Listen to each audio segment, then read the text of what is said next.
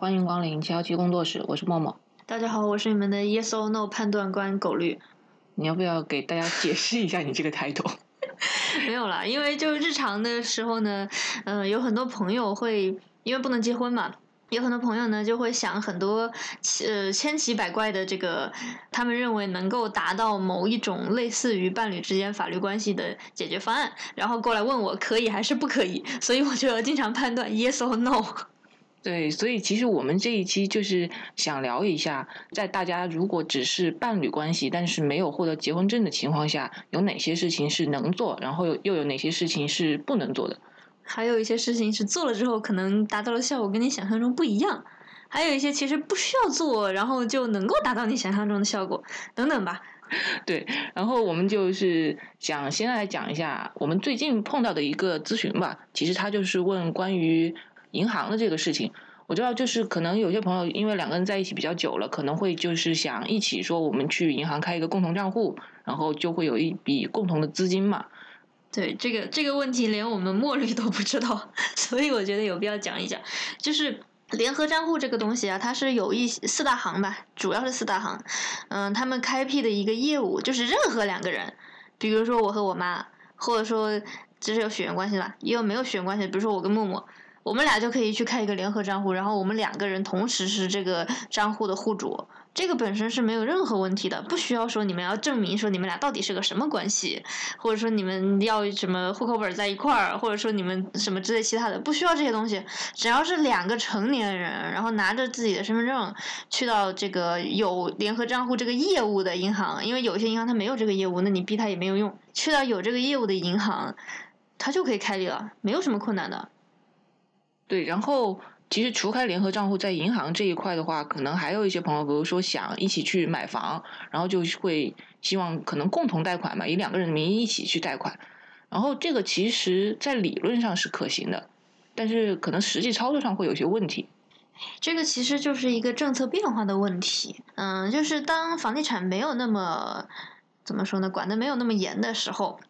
其实这种操作完全是可以的，也也跟你你们俩是不是伴侣没有什么太大的关系。比如说，还是我跟默默，假设假设啊，我们俩这个各自都还比较年轻嘛，所以就资产也没有很多，一个人买房，哎呀，广州房子好贵，买不起。不用假设，我们就是比较年轻。好的，我现在是假设我们要一块买一套房。好的。然后，然后我们就觉得说，哎，那我们一个人买不起，两个人一块买不就买得起了吗？这个现象其实，在北上广深特别普遍，一线城市很多的这个年轻人想要上车都是这么干的。我们说我们俩一块去买这个房子，那如果是楼市管的不那么严格的时候，你你去跟开发商或者说前一个业主说，我们这个房产证上写两个人的名字，其实没有什么问题的。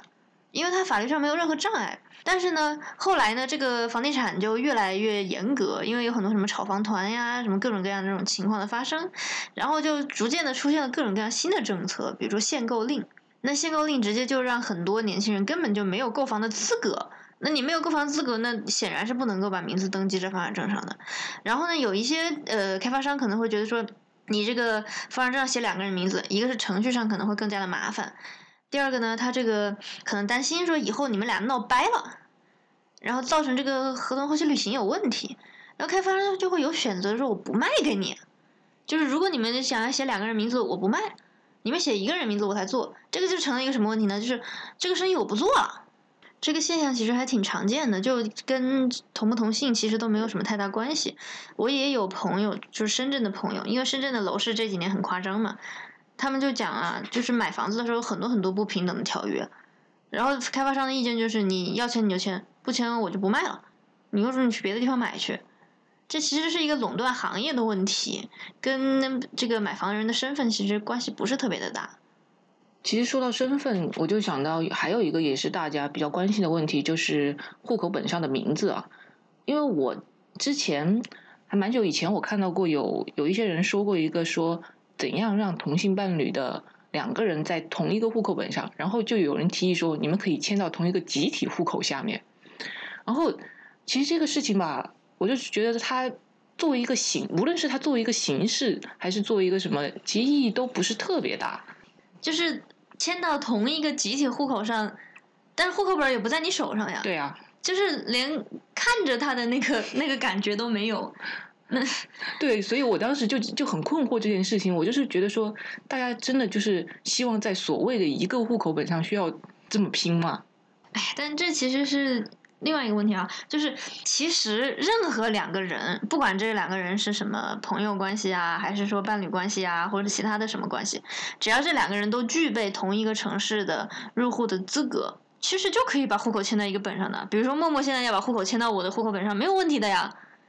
然后他与默默显示的与户主关系就会是非亲属，因为我们手上有有很多这样的已经完成了的情况，他们都不需要请律师啊，直接去户籍部门办理就可以了。就是啊，我的朋友想要把这个户口迁到我这儿来，人家只会审核说这个人具不具备这个城市的入户资格。比如说在广州，那就是要交社保以及本科学历，或者说有其他的什么技能入户啊什么之类的。在别的城市也是一样的，就只要你符合这个城市的入户资格，然后有一个人愿意给你搭户，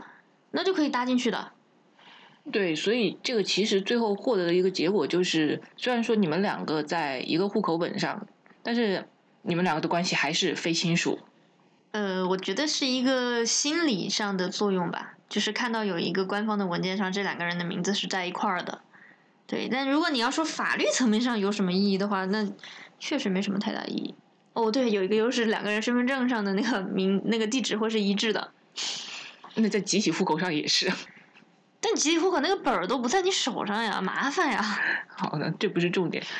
然后，其实我觉得关于希望在那个就是所谓的官方文件上获得认证的事情，我记得就是在去年人口普查的时候，也也有一些朋友可能就是。就比如说同性伴侣在一起的时候，他们就希望能够在那个普查的那个表上面说明两个人是伴侣关系。但是其实人口普查他也不会给你一个这样的一个身份的确认的。就其实，嗯。我们先说这个事儿啊，就是这个就是人口普查的时候，跟这个普查员说啊，我我们俩住在一块儿，我们是这个同性的伴侣关系。就是这件事儿，当然是可以对这个普查，至少是对普查的这个人可以起到一定的宣，就是宣传呀，或者让他知道哦，原来还有这样一个现象呀，或者是消除他的一些恐惧啊，等等啊，这方面的作用是肯定是有的。但是关于这个这样宣称会不会让人口普查中出现这样一个数据呢？呃，我就突然想到我们好多年前做过的一个 实践，你要不要分享一下？对，就是我们大概是，我还是还是我在读研究生的时候了。然后那个时候我们有去申请国家的同性恋人数的数据的一个信息公开。然后呢，我记得当时其实也有收到一些回复吧。但是其实他们就是说，我们根本就没有这个数据，所以也就不存在什么信息公开的这个事情。是，当时我们是向全国三十二个省级的统计局以及全国的这个统计部门申请了这个数据，然后，嗯，因为中间也有很多电话的沟通啊，或者正式回复等等啊，有很多过程嘛。其实他们就给我们解释了一下，就是做人口普查的时候做这个数据统计的一个方法，以及他们这个到底要统计哪些数据的这个项目是怎么来的。然后其实归根结底，最后的原因就是，按照他们这个方法，根本不可能去计算这个同性恋人数，因为它不符合这个人口普查的根本目的。那你不符合这个目的，就不会计算这个人数。那你你跟在它这个呃数据库里就没有这个项目，没有项目的情况下，你就算就算那个人口普查员本人非常非常非常的友好，非常非常非常非常想记录，他最后也是不会进入数据库的。因为他没有地方输呀，他总不能在性别那儿给你输同性恋吧，对吧？那因为那是下拉菜单啊，所以没法选。对，其实我们刚刚说的那些户口啊，以及数据的统计，其实都是一个比较形式上的东西。然后大家还蛮喜欢的另外一个形式，我觉得就是去国外结婚。其实国外结婚，同性在国外结婚，在国内其实也是没有办法承认的。嗯，我觉得应该分。分比较细节的方式来解读这个问题，就是，嗯，如果大家想要的是说啊，我在国外领，首先第一个问题啊，就是嗯呃，能不能在国外结婚？就其实相当数量的国家是支持旅行结婚的，其实我们之前也介绍过，对吧？比如说这个去到美国的一些州，加州啊什么之类的，比如说你去到加拿大，或者说去到什么澳洲什么的。这第一个问题就是能不能结，第二个问题呢，就是结了之后你希望达到什么样的一个效果？那如果如果大家想要的效果是说我我有这个结婚证，我回国之后，啊，我这个结婚证就可以跟在中国的民政局里面拿到的结婚证一样的效果，那他就如果是这样的一个想法的话，那你可以认为这个结婚证是无效的，因为他不可能说直接就被这个中国的政府承认。但是呢，如果我们从其他的一些侧面的角度来看，也不能说它完全没有效果，它是有一些效果的。嗯，比如说现在我们要去申请这个呃签证。希望能够用这个呃同性伴侣或者说同性夫夫妻妻的关系去申请签证，这种情况下呢，你拿到了国外的两个人结婚的这个手续，那其实是可以证明双方的关系的嘛，他就可以申请伴侣签证，而不是说呃随同去的那个人就得申请旅游签证。然后包括在一些呃诉讼中，比如说双双方这个分手了，然后这个对孩子的抚养权呀，或者说是对这个财产呀有一些纠纷。那如果是什么都没有，就无法证明双方的这个关系的情况下呢，有可能他就被当做普通的借贷关系就来处理了。但是呢，如果双方在国外有一些呃，包括婚姻啊或者其他什么关系，你把这个证据拿出来，起码是在一定程度上能够说服法官说，哎，我们这两个人他不是说普通的什么合租的室友啊，或者这样的关系，他其实是两个人基于感情。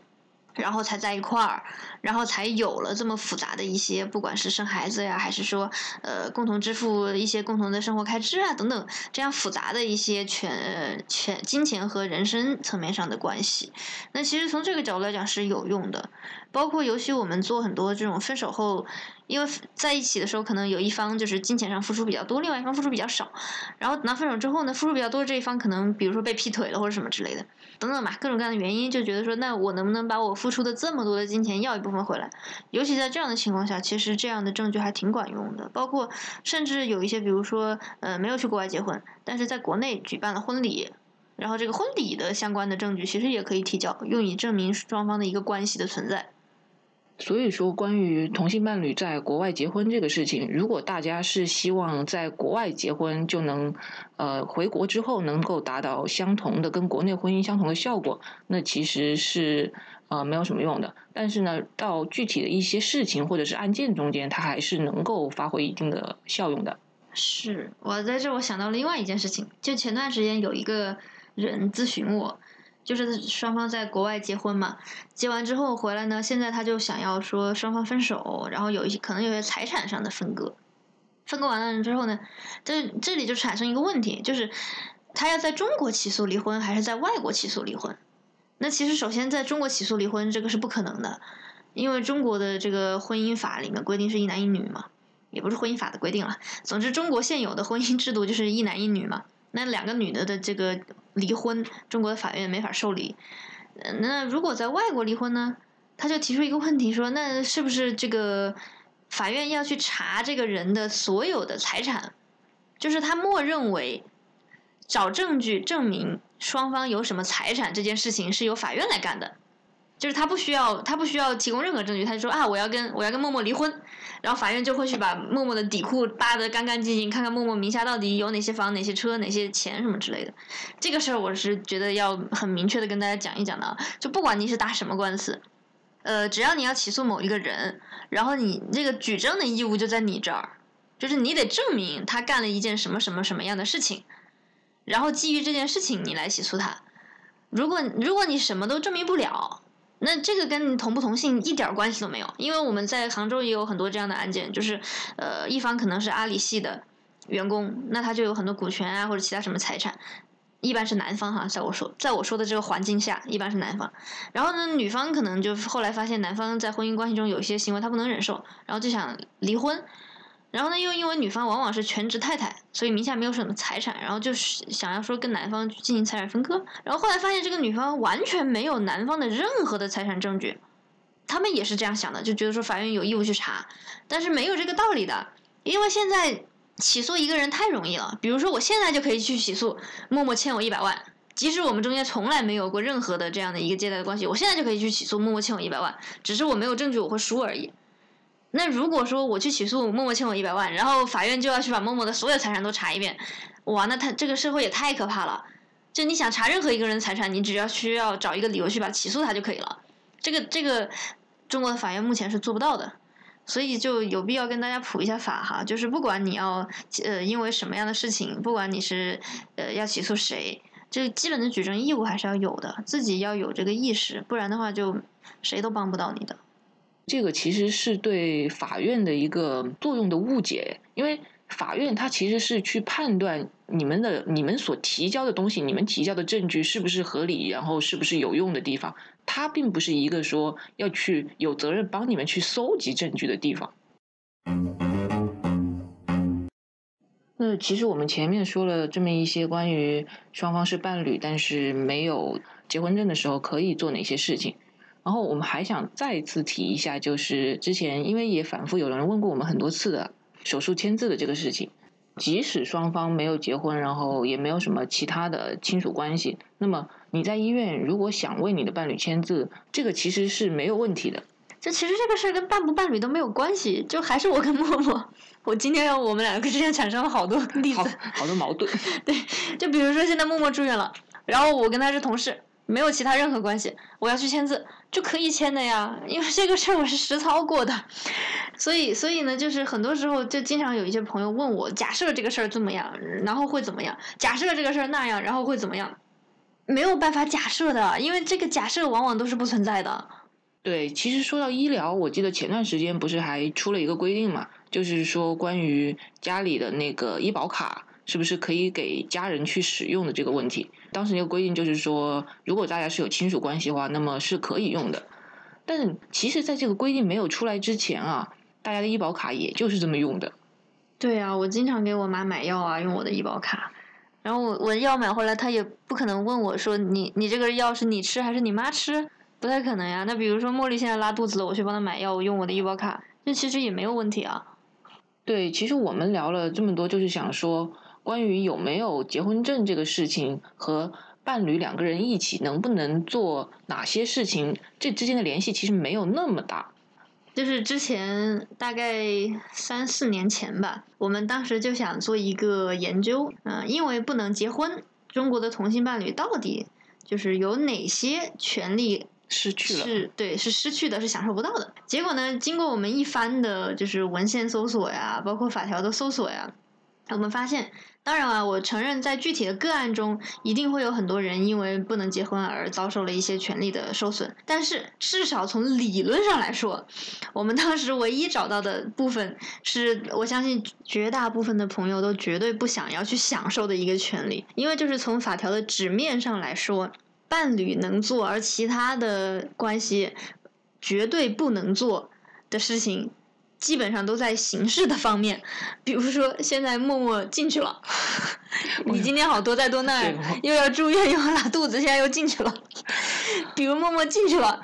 然后现在呢，因为我绝大多数朋友，我相信你们都没有这个经验，我可以介绍一下，就是如果一个一个人一个人被列为了一个犯罪嫌疑人，然后被抓到了看守所里面。那这个时候呢，其实他的首先他的家属会收到一个文书，就说啊，这个人涉嫌犯了一个什么什么罪，后面可能会有一些什么侦查呀，或者或甚至会审判呀什么之类的啊，然后被关在某某某某看守所。然后呢，这个时候家属就可以干几件事儿，一个就是为这个人委托律师，因为家属在看守所的这个阶段是不能见到这个人的，只有律师才能去见，可以帮他委托律师。然后可以帮他雇送一些衣服呀之类的东西，然后呢还可以帮他存一部分的钱，因为那个看守所里是有小卖部的，你可以在里面买什么秋衣秋裤呀、酸奶呀，哇，突然变得好生活风，呃，各种小零食啊什么之类的，可以他可以去买一些这样的东西。所以，如果如果是希望自己的亲属在里面能过得比较好的话，一般会往里存一点钱。那这个事情是伴侣同性伴侣不能做，然后领了结婚证的人，或者说直系亲属，比如父母啊、子女啊这种才能做的。